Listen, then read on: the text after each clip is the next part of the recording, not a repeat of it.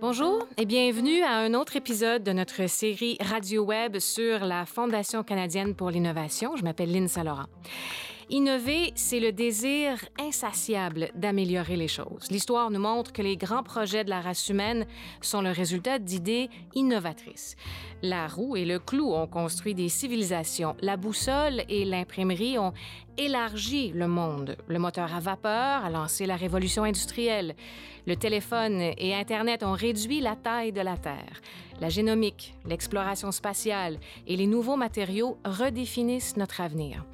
Derrière la découverte, il y a d'abord une idée, une hypothèse, mais surtout un appui de la part des gouvernements. À une époque pas si lointaine, au Canada comme ailleurs au monde, les investissements publics en recherche n'étaient pas nécessairement une priorité et les universités et les hôpitaux de recherche manquaient cruellement d'équipements et d'installations de pointe. Mais à la fin des années 90, tout a changé.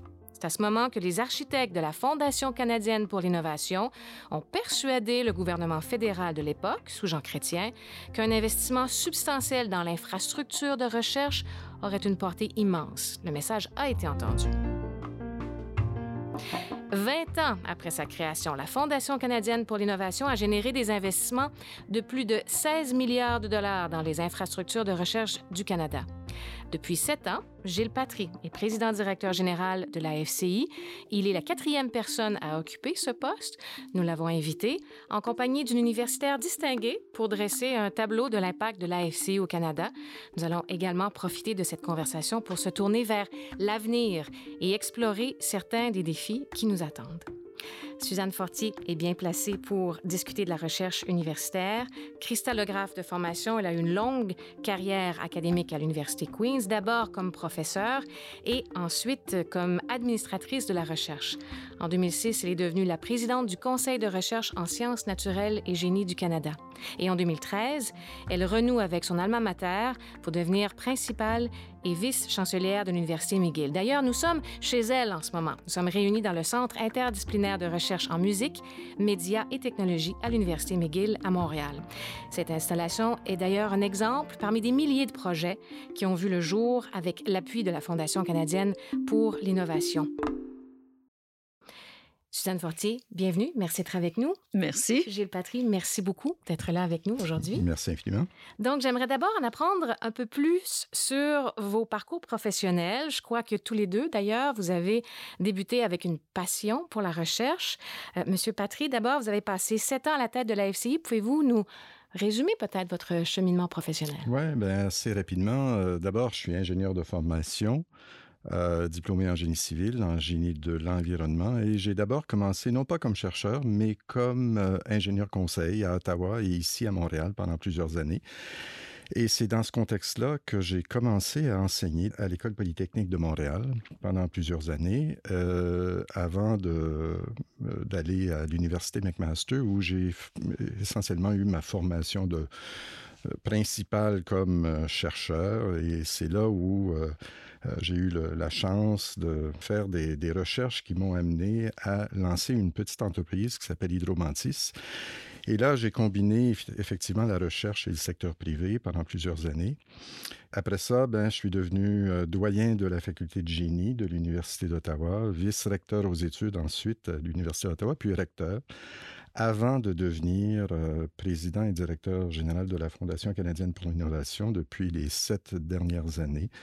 Euh, la FCI, c'est une, euh, une, organisation tout à fait exceptionnelle et je pense qu'on aura la, la chance d'en parler au cours de cette entrevue. D'élaborer davantage. Un riche parcours. Merci, M. Patry. Je me tourne vers Mme Fortier. J'ai mentionné plutôt qu'en devenant principale et vice-chancelière de l'Université McGill, c'était finalement un retour aux sources oui, pour oui. vous. Racontez-nous en quelques mots votre cheminement lors de ces années passées à l'extérieur de Montréal. Oui, ben je vais commencer en fait à Montréal parce que c'est là où est née ma passion pour la recherche parce que j'ai eu la chance, comme étudiante à McGill, d'être stagiaire dans un labo de recherche dès ma deuxième année à l'université. Alors, tout de suite, moi, j'ai compris l'importance d'étudier euh, pour alimenter cette passion de recherche. Donc, ça a commencé ici. Évidemment, bon, plus tard, je suis allée à l'Université Queens, 25 ans euh, de carrière à l'Université Queens. Mm-hmm. J'ai eu des postes euh, au niveau de l'administration, du côté de la recherche et du côté académique. Et puis, c'est à la suite de ça, de ces 25 belles années à Queens, que je suis allée à Ottawa pour être la présidente du Conseil de recherche en sciences naturelles et génie donc euh, un environnement exceptionnel encore là pour alimenter sa curiosité, sa passion pour la recherche.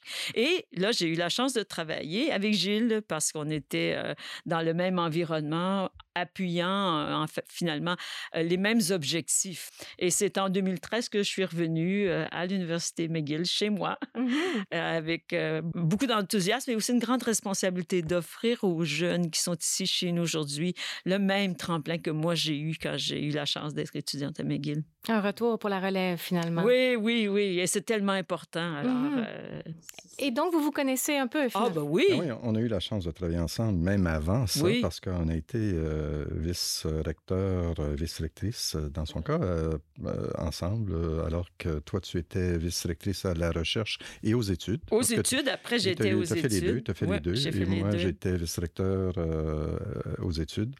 Et on se côtoyait de façon régulière dans nos rencontres à l'échelle provinciale et nationale. Et puis, on se connaissait bien. Oui. Et c'était euh, agréable de se revoir euh, en 2010, lorsque je, me suis joint à la FCI. Mais je dois souligner aussi qu'avant 2010, quand Gilles était euh, président, recteur de l'Université d'Ottawa, j'allais le visiter souvent pour lui annoncer de bonnes nouvelles, des investissements importants du CRSNG à l'Université d'Ottawa. Donc, je connaissais bien aussi de, la force en recherche de cette, euh, cette belle université. Ah, vous avez, vous avez donc un historique positif. Oh, très positif. Les bonnes. Oui, oui, toujours des bonnes nouvelles. J'allais pour des bonnes nouvelles. Et, Suzanne a été effectivement sur le conseil d'administration de la FCI pendant plusieurs années. Et alors que, puis elle a quitté quand tu es devenu euh, principal, je pense. Oui. Ben, merci de tracer ces portraits pour euh, nos auditeurs parce que je pense que c'est important de souligner euh, l'immense bassin de connaissances que vous avez dans le domaine, que vous apportez donc à cette entrevue aussi, non seulement en recherche, mais bien sûr en gestion universitaire, vos expériences également au sein d'organismes d'appui à la recherche. Monsieur Patry, revenons un peu sur vos années comme, comme PDG de la FCI. Quel, quel défi aviez-vous identifié euh, au début de votre mandat? Alors, e, effectivement, j'arrivais euh, à la FCI alors que je terminais mon, mandat de recteur. Donc, je connaissais la FCI, euh, la Fondation canadienne pour l'innovation, de, la perspective euh, de l'établissement qui recevait des fonds de temps à autre de la Fondation. Mais mon, le, premier objectif, c'était de bien connaître le fonctionnement interne de la FCI, ses programmes. Le deuxième, le deuxième défi que je m'étais fixé, c'était de bien connaître les partenaires de la FCI, parce que la FCI euh, n'opère pas en vase clos. Euh, comme vous le savez peut-être, on finance 40% euh, du coût des infrastructures. Et donc, il nous faut des partenaires. Puis, il faut que ces partenaires-là collaborent avec la FCI. D'abord, les établissements, les universités, les collèges, les hôpitaux de recherche, qui sont nos trois groupes d'établissements euh, qui reçoivent, euh, qui sont éligibles à recevoir des fonds de la FCI, premièrement. Et parce que eux autres aussi contribuent, euh, Suzanne, dans son rôle de principal maintenant, lorsqu'elle reçoit des fonds de la FCI, elle doit effectivement trouver de ses propres fonds pour compléter le financement des projets que nous nous euh, apportons ici. Le deuxième élément, c'était de bien connaître aussi le rôle des provinces et comment on pouvait bien euh, interagir avec les provinces, parce que les provinces sont clés dans le fonctionnement de la FCI, parce qu'elles contribuent habituellement jusqu'à 40% du financement. Et donc, euh, bien connaître les défis que ces provinces-là ont euh, vis-à-vis euh, leurs propres objectifs, d'une part. Donc, ça, ça a, été, a été important dès le début. Et ensuite, c'est de connaître ce qui préoccupe les chercheurs. Qu'est-ce qu'on peut faire pour les aider?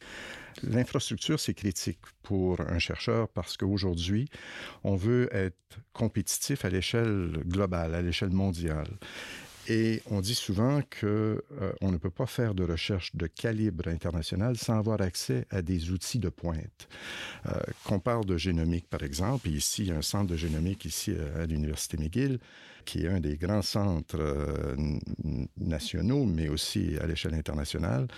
Si ces chercheurs-là n'avaient pas accès aux séquenceurs, disons, les plus modernes, euh, ils ne seraient pas compétitifs du tout. Alors, euh, plutôt que de prendre euh, quelques heures pour faire une analyse qui, avec un vieil équipement, va prendre plusieurs semaines, ben, effectivement, ils ne pourront pas atteindre les mêmes objectifs. Ah, et il y a aussi les partenaires du secteur privé, parce que souvent, les partenaires du secteur privé contribuent au financement des infrastructures. Donc, cet environnement-là est assez unique dans le domaine du financement de la recherche, d'avoir des établissements les euh, gouvernements provinciaux, le gouvernement fédéral, qu'il ne faut pas oublier, évidemment, parce que mhm. c'est la source principale de nos fonds à nous, euh, et le secteur privé. Donc, ces éléments-là, et de voir comment est-ce qu'on peut s'assurer qu'ils travaillent bien ensemble et mhm. qu'ils permettent euh, d'assurer... Mettre de l'avant les meilleurs projets. Exactement, mhm. exactement. Et, et, Mme Fortier, au moment où M. Patry accédait à, ce poste-là, vous étiez déjà présidente du Conseil de recherche en sciences naturelles et génie du Canada.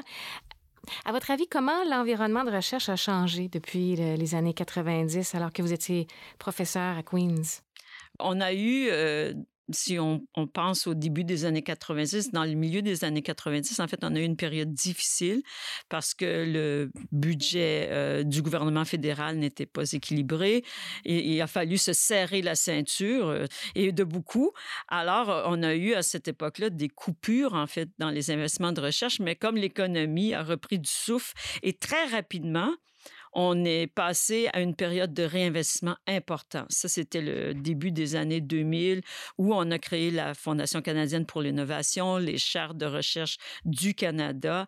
Alors là, on a vraiment euh, eu une période de réinvestissement très important. Alors ça, c'est un des changements que je mentionnerais. Euh, le deuxième, évidemment, c'est que de plus en plus dans une société du savoir, et là, on s'en va dans euh, la quatrième révolution industrielle, on se rend compte que entre la recherche fondamentale et l'innovation, il y a un lien très fort. Alors, il faut investir en recherche fondamentale pour pouvoir nourrir tout cet environnement d'innovation alors ça, c'est une compréhension qu'on a aujourd'hui. Autrefois, on avait plutôt tendance à séparer les deux, alors que maintenant, on, voit qu'ils vont ensemble, recherche fondamentale et innovation. Et évidemment, on a aussi une certaine attente, que ce soit de la population ou du gouvernement, que toutes ces belles découvertes qu'on fait à travers le pays, on en parle beaucoup, on a de très grands chercheurs au Canada, mais la population et le les gouvernements s'attendent que ça porte fruit, qu'on puisse en tirer profit dans la société. Mmh. Alors, cette dynamique-là a changé beaucoup. Moi, je disais, on est passé d'une période peut-être où le gouvernement était un peu en périphérie, bénévolant dans son appui à la recherche, où maintenant la recherche et l'innovation sont au cœur de la politique publique de notre pays. Mmh Donc, c'est vraiment un changement là, au niveau de, du lien entre le gouvernement et le milieu de la recherche. Donc, une science qui a évolué, des projets complexes, des attentes qui sont grandes, d'où l'importance de comme vous le disiez, M. Patry, de bien maîtriser mmh. euh, les rouages des mécanismes d'appui et de comprendre la collaboration et l'importance de la collaboration de différents Absolument. Et, ce, que,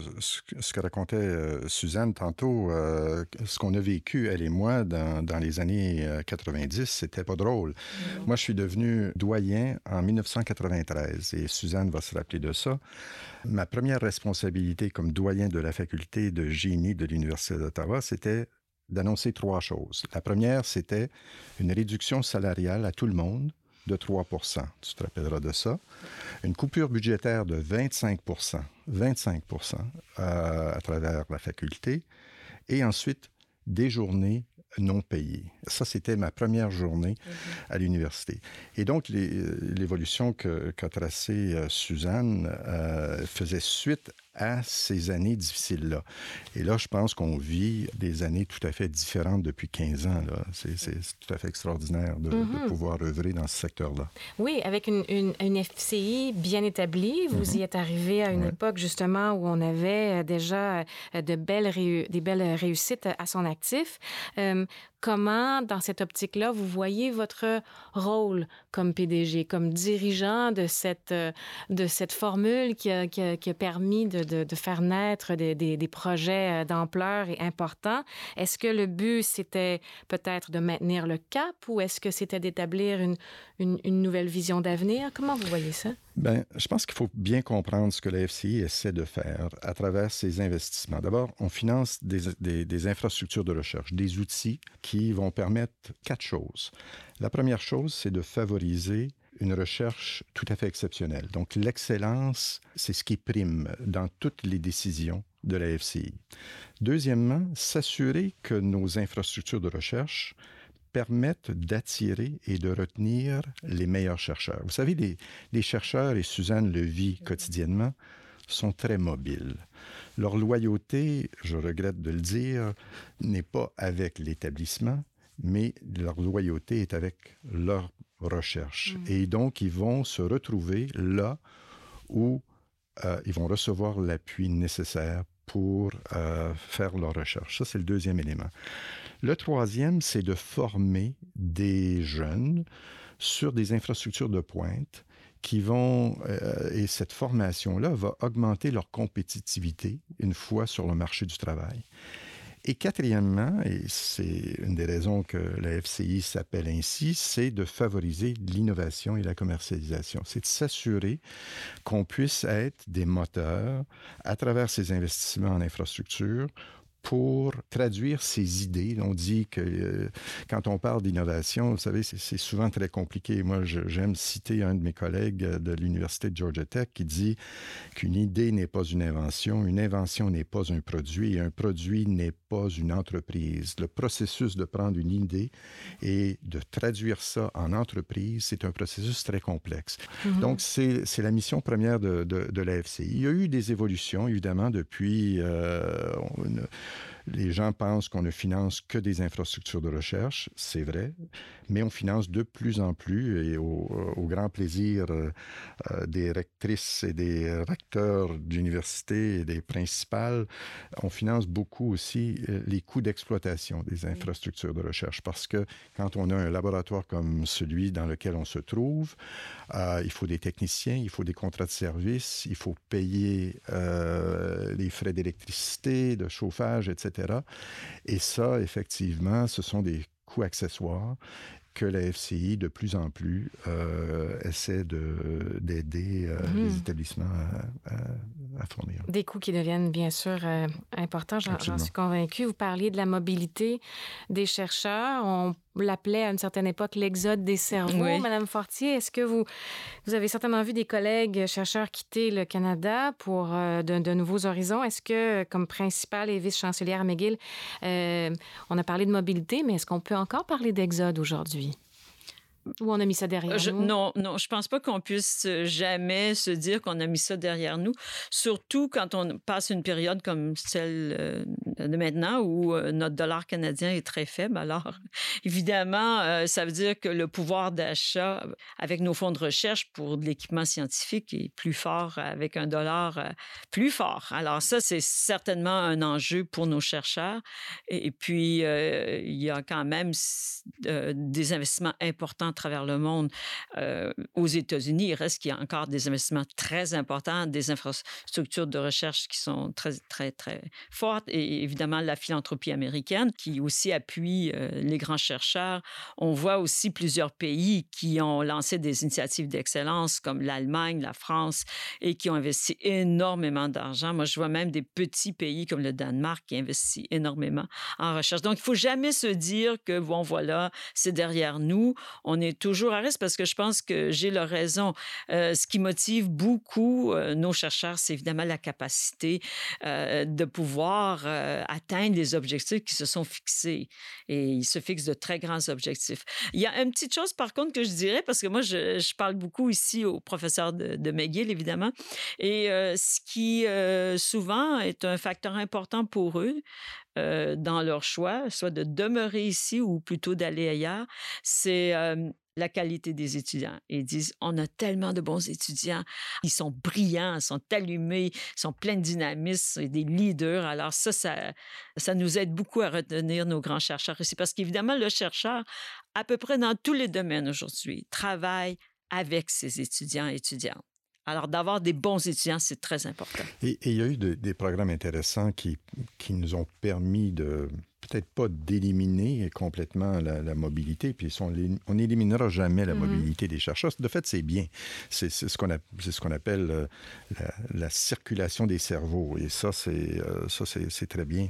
Mais il y, a, euh, il y a des programmes comme les chaires de recherche du Canada qui permettent à des universités comme l'Université McGill et d'autres d'attirer des chercheurs de, calibre international, des chaires de recherche d'excellence et des bourses postdoctorales. Donc, il y a eu un tas de, de petits programmes qui nous ont aidés à freiner cet exode-là. Et puis, euh, mais là, il y, a, des nouveaux défis et puis euh, c'est pour ça qu'on est là. Oui, voilà, et on accorde donc une, une, une importance, et vous l'avez mentionné euh, d'entrée de jeu, à la reconnaissance internationale de nos chercheurs canadiens. Pouvez-vous me donner un exemple d'un projet international appuyé par la FCI qui montre justement l'importance de la participation canadienne? Oh, il y en a plusieurs. Euh, de, fait, moi, moi, je dis toujours que quand on évalue un projet, à la, à la, Fondation. Je vous ai donné tantôt les, les quatre critères, mais quand on évalue un projet, on regarde également euh, le potentiel de ce projet-là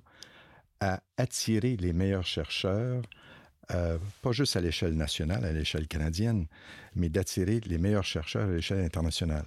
Quand on crée un laboratoire comme celui-ci, on veut que ce laboratoire-là soit un point de référence et qu'un chercheur, le meilleur chercheur, disons, en, Allemagne, qui travaille dans le domaine acoustique, dise, ben, il y a ce laboratoire-là, à l'Université McGill et on veut vouloir participer et collaborer avec eux.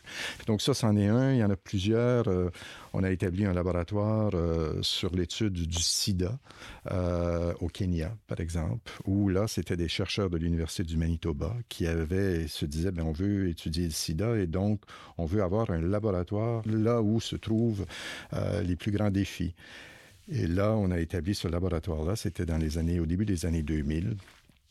Mais il y a, lorsque Suzanne était euh, à l'Université Queens, évidemment, il y a le laboratoire euh, euh, de l'étude des neutrinos qui se trouve deux kilomètres sous terre, une chambre propre, ce qu'on appelle des chambres propres, où on s'en va dans une mine qui est tout à fait une mine active.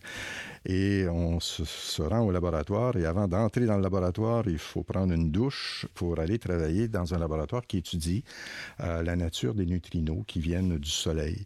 Et là, il y a une participation internationale extraordinaire. Dans le moment, à ce laboratoire-là, la majorité des projets qui sont euh, à l'étude sont des projets internationaux. Ce sont des chercheurs des États-Unis et euh, d'Europe qui utilisent, avec des chercheurs canadiens, euh, les infrastructures de recherche. Les meilleurs chercheurs canadiens veulent travailler avec les meilleurs chercheurs mm-hmm. à travers le monde, où qu'ils se trouvent. On veut collaborer parce que la recherche, moi je disais, c'est un, un, sport de contact, la recherche. Euh, on, oui, on peut peut-être faire de la recherche dans notre coin, dans notre petit coin, mais on veut interagir avec et on veut partager ces, ces expériences-là avec nos étudiants, évidemment, mm-hmm. mais aussi avec d'autres chercheurs qui peuvent nous alimenter avec des nouvelles idées. Et c'est un des objectifs des infrastructures de recherche. Les gens pensent que c'est juste des outils, des, des, des jouets, mais c'est pas des, des, jouets, ce sont des, outils essentiels euh, si on veut mener des, recherches euh, de calibre international. Oui, d'attirer. Vous me permettez d'ajouter un exemple parce qu'on a un très bel exemple ici que Gilles connaît très bien. Mm-hmm. McGill est un des centres les plus importants de l'étude du cerveau au monde.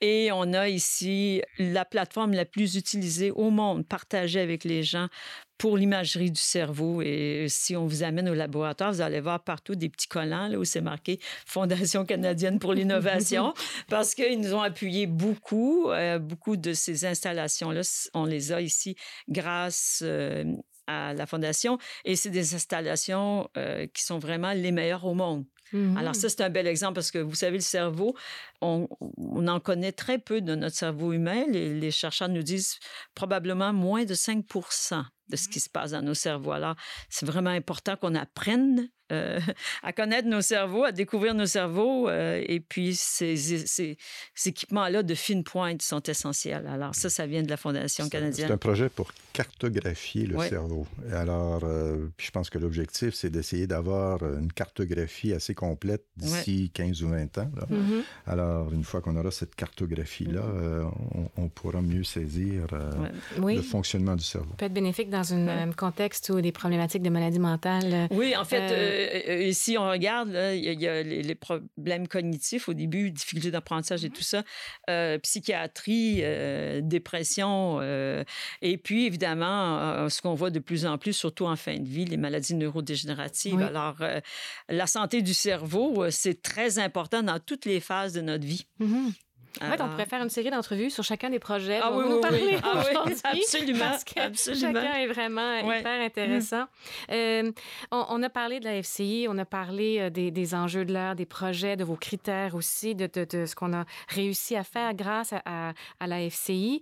Euh, je vous amène un peu dans l'actualité maintenant. Il existe des tensions entre la communauté scientifique et une certaine idéologie politique en vogue maintenant qui remet en question le bien fondé de la vaccination ou encore les l'existence du changement climatique. Des scientifiques sont sortis pour manifester dans les rues aux États-Unis. Récemment, le nouveau président de la France, Emmanuel Macron, a lancé un appel aux scientifiques américains, vous avez parlé de mobilité un peu plus tôt, les encourageant à poursuivre leurs recherches en France. Donc, on va parler de ça, mais on va entendre tout de suite un extrait euh, d'Emmanuel Macron. I do know how your new president now has decided to jeopardize your budget, your initiatives, as he is extremely skeptical about climate change. I have no doubt about climate change and how committed we have to be regarding this issue. Please come to France. You are welcome. It's your nation. We like innovation. We want innovative people. We want people working on climate change, energy, renewables, and new technologies. France is your nation. Thanks. Cet extrait d'Emmanuel Macron, euh, je suis très curieuse de connaître vos réflexions sur euh, cet extrait, sur les enjeux euh, actuels aussi. Moi, je vais commencer par dire que c'est très sain dans le milieu scientifique qu'on ait des débats, que les gens puissent exprimer des opinions contraires, mais évidemment, il faut passer de l'hypothèse à la preuve et qu'on puisse démontrer de façon scientifique qu'on a raison ou pas. Mmh. Et ce qu'on voit aujourd'hui, c'est que parfois, on n'aborde pas le problème de cette façon avec une preuve scientifique, mais pratiquement comme un sondage populaire. Bon, qui croit que mmh c'est pas une méthode scientifique, ce qui croit que c'est une opinion basée sur des candidatons ou ce qu'on a entendu des autres. il faut vraiment s'assurer, et je le dis parce que avec les médias sociaux, euh, il y a beaucoup de gens qui se forment leur opinion pas avec les faits ou avec les preuves scientifiques, mais plutôt avec la majorité des gens croient que. Et ça, ce n'est pas une méthode scientifique. Donc, il faut se rappeler euh, la rigueur avec laquelle euh, des hypothèses doivent être prouvées ou non prouvées. Il faut jamais l'oublier, cette rigueur-là. Mmh mais oui, je suis tout à fait d'accord avec ça. Mais aussi, euh, le message qu'on entend aussi d'Emmanuel Macron, c'est cette invitation à une communauté de chercheurs qui se sentent peut-être moins bien apprécié à ce stade-ci de considérer euh, d'autres opportunités. Et ça, ça, reflète un petit peu ce qu'on va discuter tantôt, c'est cette mobilité euh, des chercheurs qui euh, risquent de ne pas avoir le financement voulu.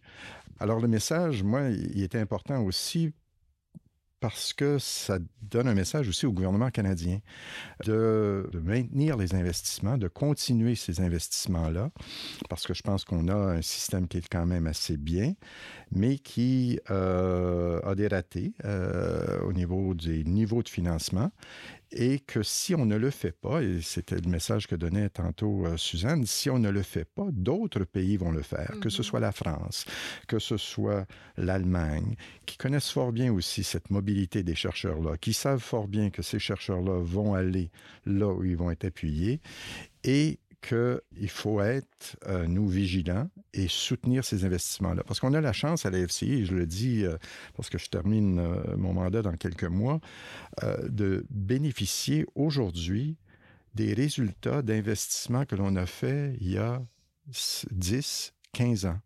Et parce que ça prend beaucoup de temps avant, quand on prend une décision d'investir dans des infrastructures de recherche, ça prend beaucoup de temps avant de voir des résultats concrets qui se traduisent par des applications au bénéfice de la société. Si on diminue nos efforts, nos investissements, si on diminue les, les investissements en recherche, que ce soit en infrastructure ou en recherche, on verra peut-être pas le résultat immédiatement, aujourd'hui ou demain, mais on va le voir dans cinq ans, dans dix ans sûrement.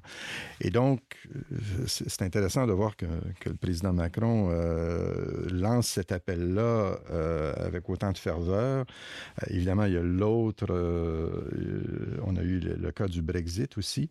Et le Canada, je dois dire, a réagi assez, assez bien à ça en créant euh, les chaires de recherche du Canada du 150e, qui sont des chaires destinées à attirer des chercheurs d'une façon assez rapide pour répondre justement à cette, euh, ce, ce potentiel de mobilité, Mhm. euh, tout en retenant évidemment nos meilleurs chercheurs au pays, mais en attirant les, en attirant les, les meilleurs des autres pays. Et puisqu'on parle d'avenir et de, de, de stratégies à adopter pour l'avenir, euh, quel... Bon, il y a le défi de la mobilité, on en a parlé. Euh, est-ce qu'il y en a d'autres? Puis est-ce qu'il y a des opportunités aussi à saisir pour le Canada dans les, dans les années à venir? Madame Fortier? Ah, oui. On est vraiment dans un monde qui, qui se transforme très rapidement. Le centre de gravité se déplace très rapidement vers l'Asie. Il faut pas l'oublier, il y a des grands, des grands investissements et ils deviennent de plus en plus capables d'aller chercher les talents à l'échelle mondiale.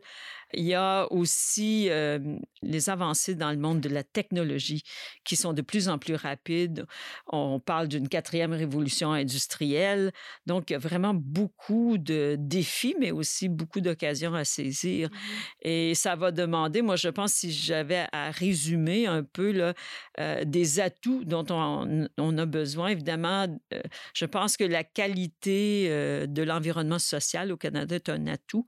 Mm -hmm. Un pays où les gens veulent vivre, ou étudier, travailler, faire de la recherche, c'est un bel atout.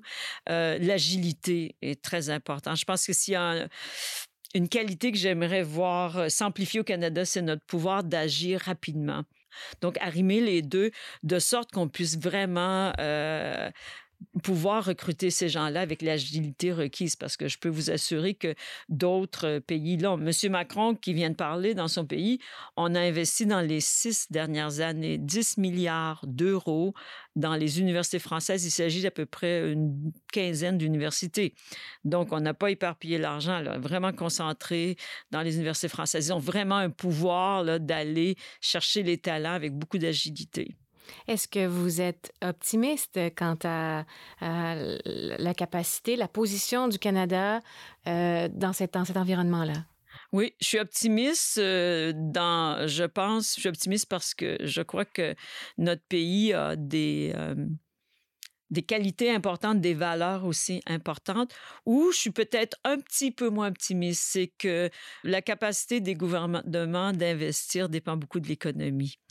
Et c'est ça qui m'inquiète parce qu'on a vu que quand l'économie tourne bien, euh, étant donné les valeurs de notre pays, euh, la compréhension de l'importance de l'investissement dans la recherche, dans l'innovation, on sait que les gouvernements vont répondre à l'appel quand l'économie roule bien. Mm -hmm. Mais évidemment, quand l'économie ne roule pas aussi bien, euh, c'est là qu'on s'inquiète. Une croissance à petits pas. Ah, oui, c'est ça. Alors, on va dans la bonne direction, mm -hmm. mais souvent à petits pas. Alors, mm -hmm. c'est ce qui... Si j'ai une inquiétude, c'est pas au niveau de l'engagement des gouvernements, c'est plus au niveau euh, de l'économie qui est en période encore très euh, de turbulence là, à l'échelle mondiale. Alors ça, ça m'inquiète toujours. Mm -hmm. je, je, pense que notre défi, c'est de s'assurer qu'on qu puisse convaincre les gouvernements provinciaux et fédéraux que on fait partie de la solution. Que qu'il faut investir en recherche, et dans notre cas en infrastructure de recherche, euh, si on veut faire démarrer ce moteur économique-là, parce que tout est lié ensemble. Euh, s'il y a une baisse des investissements, ça va se traduire par une faiblesse de l'économie canadienne. Alors, je pense que quand on voit les économies euh, à l'échelle mondiale, les gens qui investissent dans le domaine de la recherche et de l'innovation, leur potentiel économique est, meilleur s'il y a ces investissements-là. Donc, le défi que l'on a, c'est de, de s'assurer que les gouvernements comprennent bien que c'est pas une dépense. Investir en recherche et en innovation n'est pas une dépense. Et les gens pensent que quand on investit en recherche, que ça va aux chercheurs ou que ça va à l'établissement. Pas du tout. Les fonds de recherche que reçoivent un chercheur ou une chercheure va pour appuyer des étudiants et des étudiantes. C'est la formation de demain, c'est des, des, innovateurs de demain qu'on forme. Donc, je pense que moi, je suis optimiste, qu'on a espoir, mais effectivement, c'est sûr qu'il y a euh, des défis à l'horizon au niveau économique. Euh, mais euh, je pense que s'il y a un manque d'investissement, les défis vont être encore beaucoup plus grands pour le gouvernement.